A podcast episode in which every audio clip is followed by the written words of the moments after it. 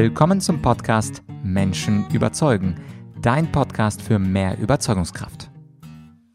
Mein Name ist Vladyachenko und heute aus ganz aktuellem Anlass geht es noch einmal um das Thema Corona-Maßnahmen und zwar aus einer philosophischen Sicht. Zu Gast ist heute wieder Professor Michael Esfeld. Du erinnerst dich wahrscheinlich an den Namen. Er war circa vor drei Monaten hier und wir haben zum Thema gesprochen, darf der Staat seine Bürger erpressen? Und das ist ja heutzutage nochmal aktuell geworden. Zum einen die Entscheidung des Bundesverfassungsgerichts, zum anderen die Volksabstimmung in der Schweiz Schweiz und zum Dritten vor zwei Tagen erst hat Olaf Scholz verlautbaren lassen, dass er sich für eine allgemeine Impfpflicht ausspricht und als Abgeordneter im Bundestag für ein solches Gesetz auch stimmen würde. Aber wie ist es eigentlich aus philosophischer Sicht, wenn eine bestimmte Gruppe von Menschen ihre Grundrechte dauerhaft nicht zurückbekommt und die anderen bekommen die Grundrechte nur gegen Auflagen zurück? Wie gesagt, das erste Interview von Herrn Esfeld ist dazu absolut hörenswert und aktuell hat er einen neuen Artikel geschrieben mit dem Titel Die Rückkehr des Kollektivismus. Und wir beide werden in diesem Interview darüber sprechen, über das Spannungsverhältnis zwischen Individualität und dem Kollektiv und ich möchte dir ein kleines Zitat aus diesem Artikel als kleiner Vorgeschmack auf das Interview vorlesen. Und zwar schreibt Herr Esfeld, dass Grundrechte von nun an vom Staat gewährt werden unter Bedingungen, welche die staatlichen Autoritäten festsetzen, wie zurzeit mit dem Nachweis geimpft, genesen oder getestet zu sein. Damit wird ein Rechtsstaat auf den Kopf gestellt. Die Grundrechte sind Abwehrrechte gegen äußere Angriffe in die eigene Lebensgestaltung, die jedem Menschen von Natur aus zukommen, Kraft seiner Würde, die in seiner Vernunft und Freiheit besteht. Ja, und die Politik sieht das ja aktuell ein bisschen anders. So wie Markus Söder es vor einigen Monaten formulieren hat, Impfen gegen Freiheit. Also wenn man sich impft, dann bekommt man die Freiheit zurück. Und leider werden solche Diskussionen nicht öffentlich geführt, also in den Staatsmedien, in den öffentlichen Medien, in den Leitmedien. Und deswegen bin ich sehr froh, über dieses Thema mit Professor Esfeld zu sprechen. Ja, das war also das etwas längere Vorwort. Du weißt ja, das Thema Corona und Corona-Maßnahmen spalten das Land. Ich bin gespannt, wie dieses Interview bei dir ankommt. Schreib mir gerne dein Feedback an podcast.argumentorik.com und wenn du es wertvoll findest, dann teile dieses Interview natürlich auch mit deinen Freunden und Bekannten, mit denen du gern oder vielleicht nicht so gern über Corona-Maßnahmen streitest. Und jetzt Bühne frei für Professor Michael Esfeld. Heute sprechen wir über die Corona-Maßnahmen aus philosophischer Sicht. Und die Frage ist, ist es eigentlich okay, wenn die Mehrheit der Leute beschließt, dass die Grundrechte nicht mehr für alle gelten sollen und Unterscheidungen getroffen werden? Dazu heute zu Gast der Wissenschaftsphilosoph Michael Esfeld. Herr Esfeld, danke, dass Sie da sind. Ja, hallo. Vor kurzem war ja in der Schweiz diese Volksabstimmung, wo 62 Prozent der Menschen gesagt haben, wir wollen die Maßnahmen weiterhin haben. Haben wir überhaupt ein Problem, wenn die Mehrheit sagt, die Grundrechte sind nur eingeschränkt für alle da? Ja, natürlich haben wir ein Problem, weil die Grundrechte ja nicht zur Disposition in Volksabstimmungen stehen können. Die sind ja die Grundlage, auf der man dann darüber entscheidet, was man machen will oder nicht. Also in der Schweiz wurde gleichzeitig über eine Initiative zur Stärkung der Pflegekräfte abgestimmt oder so. Aber Sie können nicht darüber abstimmen, ob äh, ein Teil der Bevölkerung vollwertige Menschen sind oder nicht. Das geht offensichtlich nicht. Sie können auch nicht darüber abstimmen, ob man seine Meinung frei äußern kann oder nicht. Man kann darüber abstimmen, wo jetzt die Grenze ist zwischen freier Meinungsäußerung und Beleidigung oder sowas oder wo dann Äußerungen in Rassismus oder so übergehen. Aber Sie können nicht darüber abstimmen wollen, ob Leute, die was die anderer Auffassung sind, ihre Meinung äußern können oder so. Deshalb ist das ja im deutschen Grundgesetz auch ganz explizit geregelt, dass die ersten 19 Artikel nicht zur Disposition stehen. Und die Volksabstimmung in der Schweiz war ja jetzt auch nicht über Grundrechte, sondern war über das Covid-Gesetz. Und die Frage war so formuliert, ob man den Wirtschafts- und Sozialhilfen zustimmt, was man natürlich tut. Also, und wenn man den Wirtschafts- und Sozialhilfen zustimmt, stimmt man dem ganzen Paket zu, einschließlich dem Covid-Zertifikat, was 3G entspricht und sowas. Mhm. Und wie äh, finden Sie die Abstimmung in der Schweiz? Sind Sie überrascht, dass äh, fast zwei Drittel dafür gestimmt haben? Eigentlich nicht, weil das hat, das ist die zweite Abstimmung. Im Juni gab es schon mal so eine Abstimmung und da war es auch so, dass knapp 60 Prozent oder gut 60 Prozent das angenommen haben, knapp 40 Prozent das abgelehnt haben. Und das zeigt einfach, dass diese Gruppen ungefähr gleich geblieben sind. Es hat ein paar Verschiebungen gegeben, also in der Deutschschweiz eine viel höhere Wahlbeteiligung dadurch und in absoluten Zahlen haben die Gegner nicht verloren, aber dadurch, dass mehr Leute an die Urne gegangen sind, ist das Ja-Lager einfach größer geworden, dadurch prozentual größer. Und in der Westschweiz, wo ich lebe, im französischsprachigen Teil, gab es diesmal im Unterschied zum Juni wirklich eine Abstimmungskampagne. Und das hat dazu geführt, dass dann mehr Leute Nein gestimmt haben, weil die gemerkt haben, das sind ja nicht nur so ein paar Spinner, die da Nein sagen. Und, aber es bleibt so, dass es ungefähr so ist, dass 60 äh, bis 65 Prozent dem zustimmen und 35 bis 40 Prozent das ablehnen.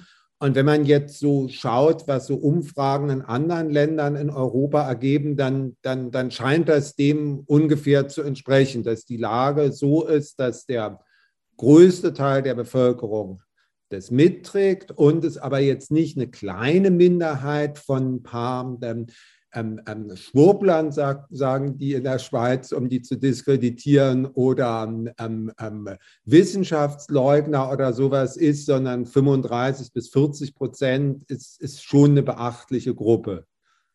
Mhm. Ja, jetzt nochmal zurück äh, zu den Grundrechten. Sie hatten ja gesagt, dass es eigentlich im Rechtsstaat nicht passieren darf, dass Grundrechte zur Disposition gestellt werden. Man könnte aber auch sagen, na ja, mittlerweile hat man ja seine Grundrechte nur, wenn man einen bestimmten Ausweis vorzeigt. Man kann nur mit Ausweis ins Restaurant, ins Museum und zu Kulturstätten. Sehen Sie das etwas kritisch, dass Grundrechte jetzt äh, bedingt sind an einen Impfpass? Und ist es doch nicht eine indirekte Abstimmung äh, durch die, von der Mehrheit über die Grundrechte der anderen? Ja, das ist Natürlich, das ist richtig. Das ist eine indirekte Abstimmung der Mehrheit über die Grundrechte der anderen, aber es wird ja nicht explizit so dargestellt. Also man muss ja erstmal argumentieren, dass jetzt wirklich Grundrechte eingeschränkt werden. Und natürlich kann es darüber unterschiedliche Auffassungen geben, inwieweit diese Grundrechte jetzt eingeschränkt werden. Und der Punkt ist einfach, dass, dass es immer eine Minderheit gibt und das Entscheidende für eine Demokratie ist, dass der Rahmen so ist, dass auch die Minderheit Abstimmungen akzeptieren kann. Und irgendwann wird einfach eine Schwelle überschritten, wo dann die Minderheit sagt, das ist nicht mehr unser Staat, nicht mehr unsere Gesellschaft. Und dann wird es halt schwierig. Also es muss immer so sein, ich kann ja jetzt auch eine Abstimmung machen. Also ein anderes Beispiel sind Raucher und Nichtraucher, nicht? Und Raucher, das wissen wir, passiv Rauchen belastet. Jetzt haben wir dafür eine Regelung. Aber jetzt könnte ich genauso eine Abstimmung machen, dass man Rauchen verbietet oder so. Und dann wäre es wahrscheinlich ähnlich, nicht? Also die, die, Raucher sind eine Minderheit. Also wenn man jetzt irgendwie sagt, wie schädlich Rauchen ist und, und dass auch immer noch Leute durch Passivrauchen zu Schaden kommen, würden sie wahrscheinlich ähnlich das, das erreichen. Oder wenn man jetzt sagt, also, also zuckerhaltige Lebensmittel oder sowas. Also was ich sagen möchte ist, dass jeder sich in einer Position befinden kann oder in eine Situation reinkommen, wo einfach aufgrund seiner Lebensweise der zu dem ein Drittel gehört, das die Minderheit ist. Und wenn das jetzt Schule macht, das immer, also für beliebige Themen, man muss nur eine entsprechende Kampagne machen, dann muss es ein paar Industriezweige geben, die, die, die, die wirtschaftliche Interessen dahinter haben, etc. Und dann findet eine Abstimmung darüber statt. Dann kann jeder in die Lage kommen, dass dann gewisse seiner Lebensgewohnheiten oder seiner Grundrechte eingeschränkt werden. Also das Schlimme ist, dass, dass, dass wir jetzt nicht mehr wie jetzt im März 2020 oder wie man vielleicht für ein Jahr denken könnte, wir sind in einer Ausnahmesituation. Nicht? Also wir haben irgendwie eine epidemische Notlage und in der Notlage, das ist auch unbestritten, dass in Notsituationen temporär bestimmte Rechte eingeschränkt werden können. Und jetzt kann man darüber streiten, ob das, was wir hatten oder haben, wirklich eine Notsituation ist. Aber jetzt ist klar, das ist ein Dauerzustand. Also diese 3G, 2G oder was auch immer Regeln das sein werden, verschwinden nicht. Die sozialen Pässe oder Impfpässe verschwinden nicht. Das wird ja explizit gesagt. Das soll jetzt in eine Dauereinrichtung überführt werden, dass man am gesellschaftlichen Leben nur teil hat, wenn man sich Bedingungen fügt, für die es vielleicht im Moment noch eine Mehrheit gibt. Warten wir ab, ob die Mehrheit sich dessen bewusst ist, dass sie dann sich halbjährlich boostern muss und so weiter. Und das ist sehr bedenklich, weil jetzt ist es nicht mehr, dass, dass Grundrechte einfach temporär in einer Notsituation eingeschränkt werden, sondern auf Dauer. Und das, das Bedenkliche ist natürlich, dass das Beispiel Schule machen kann und dann auch die, die das jetzt gut finden, beispielsweise ungeimpfte auszugrenzen. Also wenn die jetzt, also wenn ich jetzt aus meinem Bekanntenkreis hier erzähle, nicht, wenn manche, die, die, die, die, die fahren dann mit einem großen Auto ins Wochenende mehrere hundert Kilometer oder fliegen mal eben irgendwo hin, wo es, wo es schön ist, dann wird denen gesagt, also komm, das, das geht doch nicht, also ihr dürft jetzt nicht fliegen, Auto fahren, rauchen oder sowas essen. Nicht, das könnte man, wie gesagt, genauso machen. Und das ist das Bedenkliche, dass wenn das Beispiel einmal Schule macht, bestimmte Wirtschaftsinteressen, bestimmter medialer Aufwand, wups, dann kann man einer bestimmten Gruppe ihre Grundrechte absprechen. Da können Sie viele Gruppen nehmen und, und dann ist irgendwann, äh, sind dann die Grundrechte einfach nicht, einfach überhaupt nicht mehr da. Ja, Sie sind ja äh, von Ihrem Schwerpunktbereich Wissenschaftsphilosoph und äh, Sie waren ja schon mal hier auf dem Kanal. Damals haben wir gesprochen über das Thema, darf der Staat seine Bürger erpressen? Und heute habe ich Sie nochmal einladen wollen, unbedingt, weil Sie einen Artikel geschrieben haben, die Rückkehr des Kollektivismus. Das ist ein eher theoretischer Artikel, weil natürlich nicht alle Menschen gleich wissen, was Kollektivismus ist. Aber vielleicht können Sie uns das mal theoretisch einordnen. Was ist ein Kollektivismus? Kollektivistischer Staat und warum könnten wir uns auf dem Weg in so einen Staat bewegen mit den aktuellen Maßnahmen? Also ein kollektivistischer Staat ist immer, wenn man sagt, es gibt ein allgemeines Gut für die ganze Gesellschaft. Und das Gut bestimmt man inhaltlich irgendwie. Also meinetwegen soll es eine, eine rassenhygienische Gesellschaft sein oder eine ausbeutungsfreie Gesellschaft oder eine umweltschonende Gesellschaft oder eben eine gesundheitsfokussierte Gesellschaft in dem Sinne, dass wir jetzt einfach Schluss damit machen, dass Leute sich mit Viren anstecken können. Und also ein Kollektivismus ist, man sagt, wir haben jetzt ein gemeinsames Gut, das definiert eine Gruppe und dieses Gut steht eben über Grundrechten und über dem, was der Einzelne für sein Leben möchte. Also mit diesem Gut kann man dann beliebig Grundrechte einschränken, indem man sagt, ja, okay, also also man, man, darf ins Theater gehen oder ins Restaurant gehen oder so, aber es muss zunächst mal sichergestellt werden, dass, dass niemand irgendjemanden anstecken kann. Also die Grund, eben wie das jetzt so schön heißt, nicht, also man bekommt die Freiheiten zurück, wenn man sich diesem allgemeinen Gut fügt. Und das Problem ist natürlich, dass es so ein allgemeines Gut nicht einfach gibt. Also natürlich jetzt Beispiel Gesundheitsschutz, das ist klar. Also niemand bestreitet, dass Gesundheitsschutz ein allgemeines Gut ist. Nur folgt daraus überhaupt nichts, weil Leute ja ganz verschieden für, für also für, für manche sind jetzt soziale Kontakte ganz wichtig. Also wenn Weihnachten wieder wegfällt und in Einsamkeit werden manche Menschen krank, das ist klar. Das schadet der Gesundheit von denen. Also man kann nicht definieren, das ist das Problem dann, dass es immer so ist, wenn Sie das jetzt inhaltlich ausfüllen wollen, natürlich Gesundheitsschutz, äh, Umweltschutz äh, etc., was ist noch soziale Gerechtigkeit, Chancengleichheit und alles, was es meinen will. Das, also in Abstrakto sind das alles allgemeine Güter, die überhaupt niemand bestreitet. Aber wenn ihr jetzt fragt, was folgt daraus, was müssen wir jetzt tun, was für Grundrechte werden eingeschränkt, dann wären das Sonderinteressen. Dann sind bestimmte Gruppen da, die ihre Interessen auf Kosten anderer durchsetzen. Also wie man jetzt sieht, eben bei klassisches Beispiel, soziale Isolation ist jetzt im Interesse, im Interesse der Leute, die Angst haben, dass, wenn soziale Kontakte stattfinden, irgendwie Viren sich verbreiten können. Aber es schadet natürlich ganz massiv der Leute, die dann in Einsamkeit gedrängt werden. Und dann ist es immer so, dass eine Gruppe ihre Sonderinteressen durchsetzt unter dem Namen eines allgemeinen Gutes auf Kosten anderer. Und das ist in jedem Fall so. Also auch wenn Sie, jetzt natürlich ist jeder für soziale Gerechtigkeit, aber was heißt das jetzt? Nicht? Und das sind jetzt dann, dann, dann sind das auch Fragen, was soll daraus konkret folgen? Und dann, dann kann man auch leicht wieder so das bestimmte, also wenn man jetzt sagt, soziale Gerechtigkeit heißt, sagen wir Mindestlohn 15 Euro pro Stunde, dann ist die Folge, dass die, die Jobs haben, mehr Geld kriegen, aber bestimmte Leute einfach aus dem Arbeitsmarkt gedrängt werden. Was auch früher, also als, als man als dass das, das noch, als es klar war, dass bestimmte Interessen geschützt werden sollen, auch äh, von manchen ganz klar gesagt wurden, dass, dass man also nicht möchte, dass es eine, eine Konkurrenz, meinetwegen von, von Migranten oder in typischen rassistischen Gesellschaften, wenn jetzt also die, diese unterdrückte Rasse oder diese Minderheit auch noch in den Arbeitsmarkt drängt, das wollen wir verhindern. Was jetzt nichts gegen Mindestlohn heißt, sondern nur einfach wieder ein Beispiel aus einem ganz anderen Gebiet ist, dass dass das Allgemeine sehr schön ist und auch von niemandem bestritten wird, aber wenn Sie es konkret machen, es immer dazu führt, dass die Interessen einer Gruppe sich auf den Kosten der Interessen anderer Gruppe durchsetzen. Und damit das nicht geschieht, haben wir ja gerade die Grundrechte.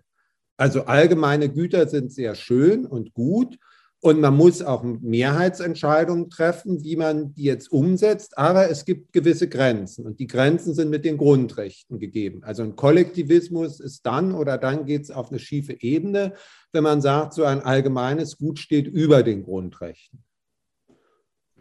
Ja, und äh, was Sie im Artikel auch ganz schön geschrieben haben, ist ja, dass jeder Mensch eine andere Risikoabwägung hat und ein anderes Lebensziel. Also es gibt Menschen, die einfach gefährliche Sportarten machen. Sie wissen das auch. Oder Motorradfahrer sind auch nachgewiesenermaßen viel gefährlicher unterwegs im Verkehr als Autofahrer beispielsweise. Und es gibt halt Menschen, die super gerne Motorrad fahren, 200 auf der Autobahn. Es gibt Menschen, die Auto fahren, aber immer auf der rechten Spur, weil sie sich da sicherer fühlen. Und es gibt Leute, wie zum Beispiel meine Mutter, die sagen, sagen, nee, Autofahren ist mir persönlich zu gefährlich. Ich will nicht Auto fahren. Und so sehen wir an diesem leichten Beispiel, dass Menschen einfach äh, allen dieses Gut, Verkehr oder Auto potenziell zur Verfügung steht. Aber es definiert jeder für sich sein eigenes Risikolevel und inwieweit er daran partizipieren möchte. Und Sie haben angedeutet im Artikel, dass heute es etwas anders ist, dass heute das gleiche Risikolevel für alle Leute definiert wird für die Krankheit Krankheit Covid, dass man also ganz bestimmte Maßnahmen und Abstände machen muss, dass man an bestimmten Ereignissen unter bestimmten Voraussetzungen teilnehmen kann und dass jetzt bei dieser Krankheit man nicht mehr selbst sein Risiko wählt, wie beispielsweise beim Motorradfahren oder beim Bungee-Jumping und dass in gewisser Weise auch das Lebensziel in eine Richtung geht, nämlich die Gesundheit über alles zu stellen, statt beispielsweise zu sagen, ich liebe das Risiko, ich mag mich in die Menge stürzen und XYZ machen, solange es legal ist. Und das fand ich ganz interessant, dass Sie gesagt haben, dass das Lebensziel und das Lebensrisiko jetzt vereinheitlicht wird und dadurch zu einem kollektiven, zu einer kollektiven Ma Maxime erklärt wird. Und wenn wir uns mal die, äh, die Meinung der Mehrheit anschauen, dann würde die Mehrheit sagen, ja, aber das machen wir doch zu eurem Schutz. Was habt ihr denn dagegen, wenn wir euch schützen und wenn ihr so irrational seid, dass ihr von dieser gefährlichen Krankheit keine Angst habt? Was können können wir denen darauf entgegnen, die uns schützen möchten? Ja, eigentlich nur sagen, Urteilskraft zu gebrauchen. Das stimmt ja auch mal wieder. Also auch beim Motorradfahren muss es gewisse Regeln geben, weil man ja andere gefährden kann. Also wenn, Sie, wenn jemand zu schnell mit dem Motorrad auf der Straße rast und, und Fußgänger oder Radfahrer, also ein Risiko besteht, die umzufahren, das, das geht nicht. Da muss es also gewisse Regeln geben, aber die müssen verhältnismäßig sein. Also man kann deshalb nicht Motorradfahren grundsätzlich verbieten, sondern muss einfach sagen, okay, passt auf, dass ihr andere nicht gefährdet. Genauso beim Bergwandern und so, der stürzt zwar alleine ab, aber dann müssen ja Rettungstrupps kommen, den holen und, und das verursacht Krankenhauskosten und die muss die Gesellschaft tragen. Also da muss es auch in irgendeiner Weise verhältnismäßig sein. Und das ist das Problem. Jetzt ist es eigentlich ein Problem der Urteilskraft, dass, wie Sie ganz richtig gesagt haben, man verabsolutiert ein Gut und äh, überachtet überhaupt nicht auf die Kollateralschäden, die entstehen. Also man muss ja auch wissen, dass das Risiko nie null sein kann. Also Sie können das, wenn Leute, die Motorrad fahren wollen, sollen das ja tun dürfen. Das ist akzeptiert und es muss einen gewissen Rahmen geben. Aber natürlich wird es immer Motorradunfälle geben, genauso wie es Autounfälle geben wird. Und jeder einzelne Auto- und Motorradunfall wäre natürlich vermeidbar gewesen, wenn man sich besser an, an, an Vorsichtsregeln gehalten hat. Aber sie können nie Null erreichen. Das ist das Problem, ist jetzt einfach nur ein Problem, dass man eine Sache herausgreift und, und völlig das Bewusstsein für das Verhältnis verliert. Also man muss jetzt nur schauen, wie gesagt, wenn man jetzt alles sich darauf fokussiert, niemand darf sich mit Corona anstecken, dann macht man schon erstmal sehr viel Panik und Angst, wie das jetzt wieder ist. Schon wieder eine neue Variante, ja, das gibt es halt, schon wieder eine Viruswelle und, und die Panik- und Angstmaschine geht wieder los. Aber damit schädigt man ja Menschen, weil sie gar nicht mehr in der Lage sind, sich, sich, sich darüber Gedanken zu machen, wie gefährlich ist es eigentlich, was wäre jetzt ein vernünftiges Verhältnis von, von, von Schutz, der ohne dass es in gravierende Kollateralschäden umschlägt. Nicht? Also wenn jetzt wieder die, die, in der Schweiz ist es jetzt wieder so, die Kinder ab den, ab den kleinen Kindern müssen den ganzen Tag Masken tragen. Ja, wissen wir überhaupt, ob in den Schulen eine Gefahr ist? Und, und viele Kinder haben einfach Schäden, die haben Kopfschmerzen, können sich nicht mehr konzentrieren und so. Und das muss man berücksichtigen und ein vernünftiges Verhältnis finden. Wenn natürlich jetzt jemand im, im, also zur, zur berufstätigen Zeit im vollen Bus oder Zug fährt, ja natürlich eine Maske tragen, sowas. Also das ist die Sache, das, das, der, der, das ist eine ganz einfache Sache der, der, der Verhältnismäßigkeit der Urteilskraft, wo bis zu welchem Grad kann man Schutz machen und natürlich, also Hände waschen, Abstand halten, Innenräume lüften, eben im, im, im Berufsverkehr Masken tragen, das finde ich, das ist selbstverständlich. Aber ab, wenn man weit darüber hinausgeht, richtet man natürlich Schäden an, die man ja auch immer deutlicher sieht. Und man muss jetzt auch einfach, selbst wenn es eine, eine Frage von, von zwei Drittel zu ein Drittel oder 60, 40 sein soll, muss man sich auch bewusst sein, dass je weiter man hier eine, Spaltung vorantreibt, je weiter man versucht, einfach eine harte Linie durchzuziehen, desto mehr verhärten sich die Fronten und verhärtet sich der, der, der jetzt in Anführungsstrichen der Widerstand oder die Opposition. Und eine Gesellschaft, die 60-40 gespalten ist, die, die kann solche Krisen nicht meistern. Also ich finde immer ein abschreckendes Beispiel sind die USA, wo es eben nicht 60, 40, sondern in irgendwie, ich, kann es nicht genau beurteilen, aber in irgendeiner Weise gegen 50-50 äh, geht nicht. Also, also das Biden-Lager versus das, das Trump-Lager, wobei Biden jetzt, jetzt ziemlich weit nach links rückt. Also sagen wir mal, Sie haben da zwei extreme Pole, linke Demokraten und irgendwie so, so, so Trump-Republikaner und das ist ungefähr ausgeglichen. Da können Sie keine Wahlen mehr machen, die akzeptiert werden und so weiter. Wie soll so eine Gesellschaft irgendwie vernünftig was zustande bringen, wenn das, was man so Common Sense nennt und Gemeinsinn nennt, da vollkommen verloren geht. Und, und auf dem Weg sind wir leider.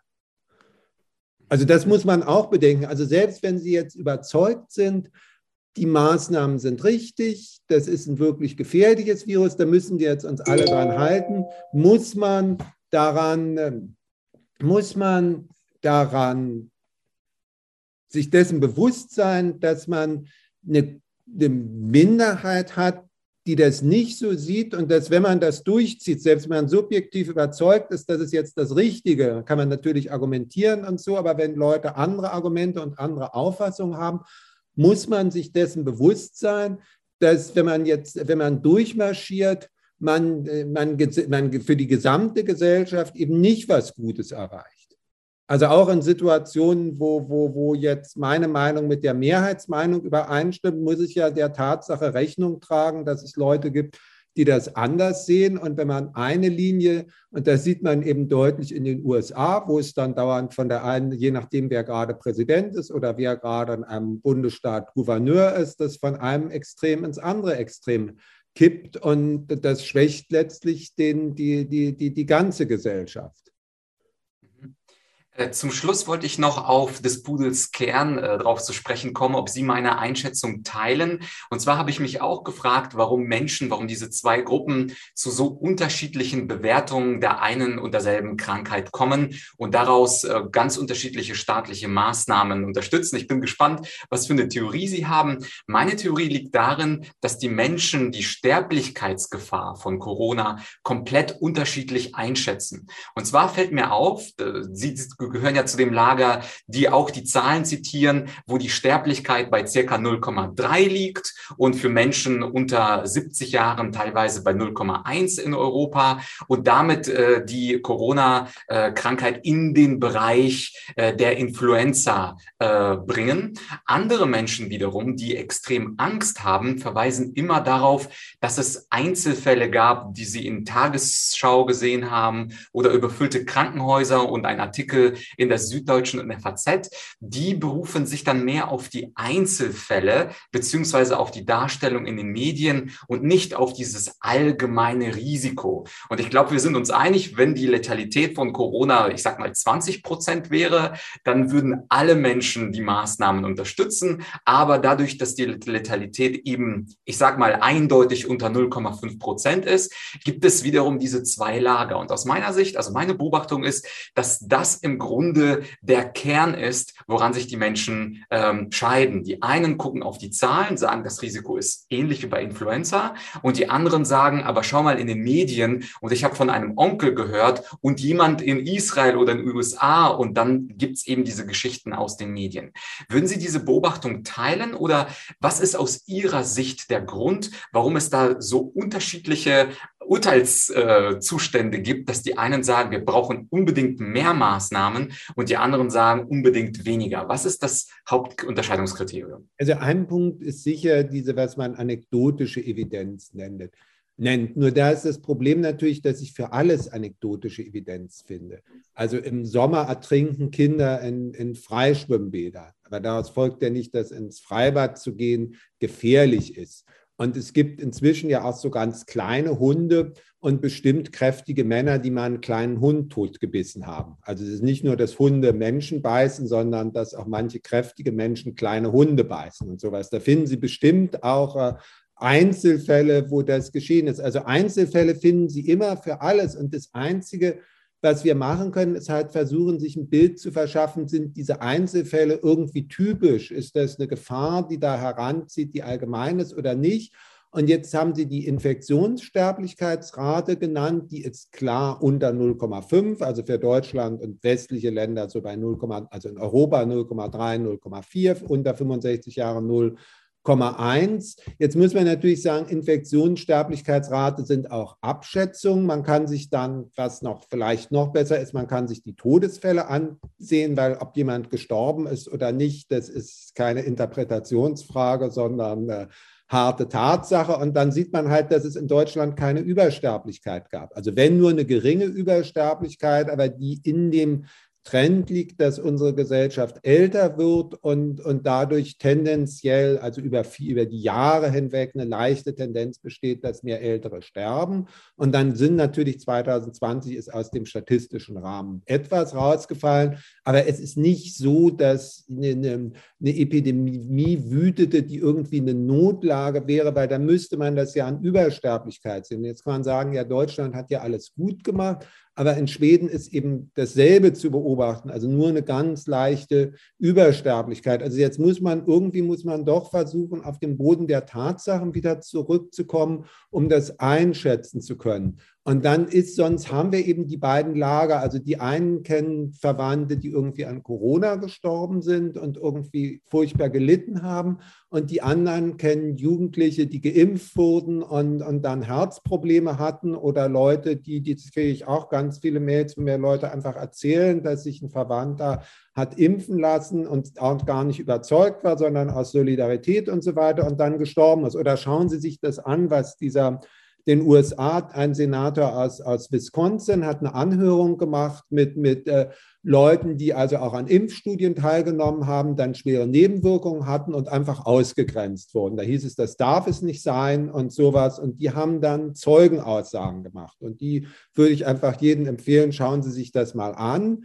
Das sind einfach natürlich auch nur subjektive Aussagen, aber das heißt, dass Sie für alles, also genauso auf der anderen Seite jetzt viele Einzelfälle finden können, wo Leute sagen, ja, die Impfung hat jemanden getötet. Und das weiß ich nicht. Also ich weiß nicht, ob diese Einzelfälle irgendwie relevant sind oder nicht. Ich beobachte jedenfalls, dass weder Leute reihenweise nach den Impfungen sterben, noch dass Leute reihenweise an Corona sterben, sondern da muss man halt eben, wie gesagt, wieder die Verhältnismäßigkeit finden. Also wie viel wie repräsentativ ist das, wie, was für eine Gefahr ist das.